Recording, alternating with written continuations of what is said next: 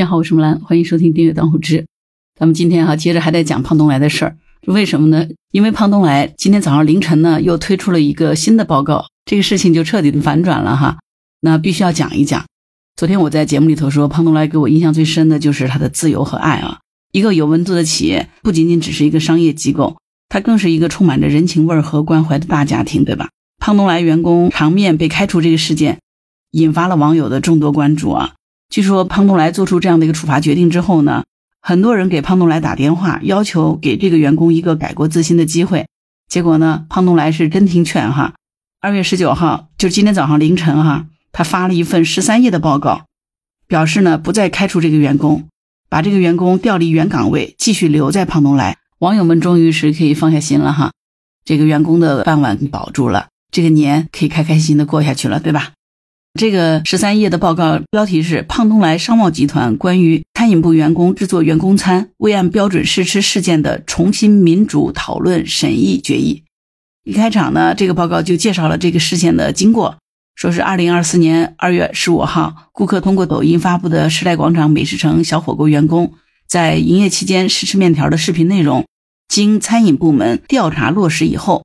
对当事员工解除劳动合同，并关停火锅档口。情况说明公布了以后，我们收到了很多电话及留言，感谢大家对胖东来和对社会的关心及善意。公司发现这种情况非常重视，迅速安排集团管理委员会启动了民主合议庭来重新审议决议此次事件，并且展开对各项管理制度标准的讨论，形成一个更科学、更人性化的制度标准，以此促进商业和社会往更加美好的方向进步。胖东来集团代表所有胖东来人再次感谢所有善良和可爱的你们。这个报告呢，最终呢通过民主决议哈，形成了两种方案。方案一呢，员工按照严重违纪解除劳动合同，并且对其安慰补偿；主管呢维持原来的处理结果，火锅档口关停。方案二呢，员工降学习期三个月，调离本岗位，转岗为非食品加工岗位，主管维持原处理结果，火锅档口关停。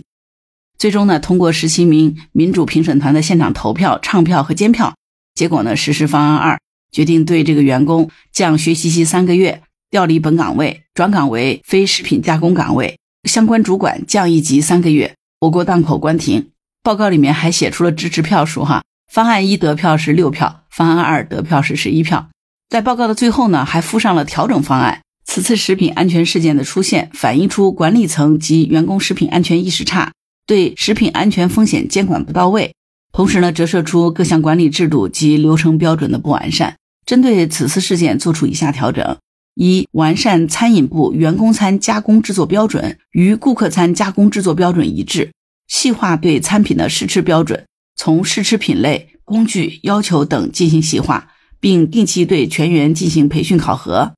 二、管理层加强对食品加工、销售环节的监督和检查。确保符合食品安全标准和法规要求，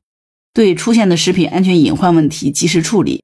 三、完善品控管理标准，包含原料采购、食品加工、质量管控等方面，确保食品安全可追溯。可以说哈，这十三页的长文发出来哈，真的是一句废话都没有。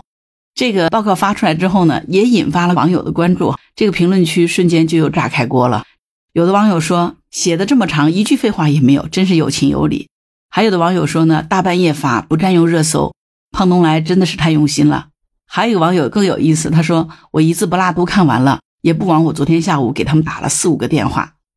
更多的网友说呢，胖东来最大的优点就是听劝，好好学习一下写会议纪要。更有的网友说，建议云南文旅全文背诵，直接是 Q 云南文旅啊。那云南文旅这两天也是在热点事件上哈，几十个游客中病毒上吐下泻，一家五口因为没有买玉就被导游给赶下车了。云南文旅真的应该是好好向胖东来学习一下了。像胖东来这种重新审议、重新复盘的方式，简直可以说是教科书一样的做法，对吧？从二月十五号视频曝光到今天二月十九号，胖东来只是用了四天的时间，就把整个事件处理得明明白白的。最终妥善的给员工、给顾客和给行业竞争的对手都深深的上了一课，只能这样说哈，这泼天的流量就是应该给胖东来。好的企业文化就值得被推广，这么细致、严谨、温暖的管理啊，真的不是随便你想模仿就能模仿的。这真的是一个能够扎根到员工心中的企业文化。胖东来真的是很值得哈。说到这儿哈，今天又看到了一条新闻哈，分享一下为什么胖东来值得。许昌胖东来三天接待了游客一百一十六点三三万人次，赶超河南排名第一的景区。这三天的游客等于是十一家四 A 景区的八天。昨天我们还说胖东来他的这个自由爱这个文化下面是让城市更美好嘛？我觉得胖东来真的是以一己之力啊，让整个许昌这个城市更美好了。可以这样说，这破天的流量，胖东来他值得。好啦，关于本期话题，你有什么想法？欢迎在评论区留言。如果你喜欢木兰的节目，欢迎订阅、点赞、转发当护知。当然，如果你喜欢木兰，也欢迎你加入木兰之家听友会。请到那个人人都能发布朋友圈的绿色平台，输入木兰的全拼下划线七八九就可以找到我了。好啦，今天就到这儿，我是木兰，拜拜。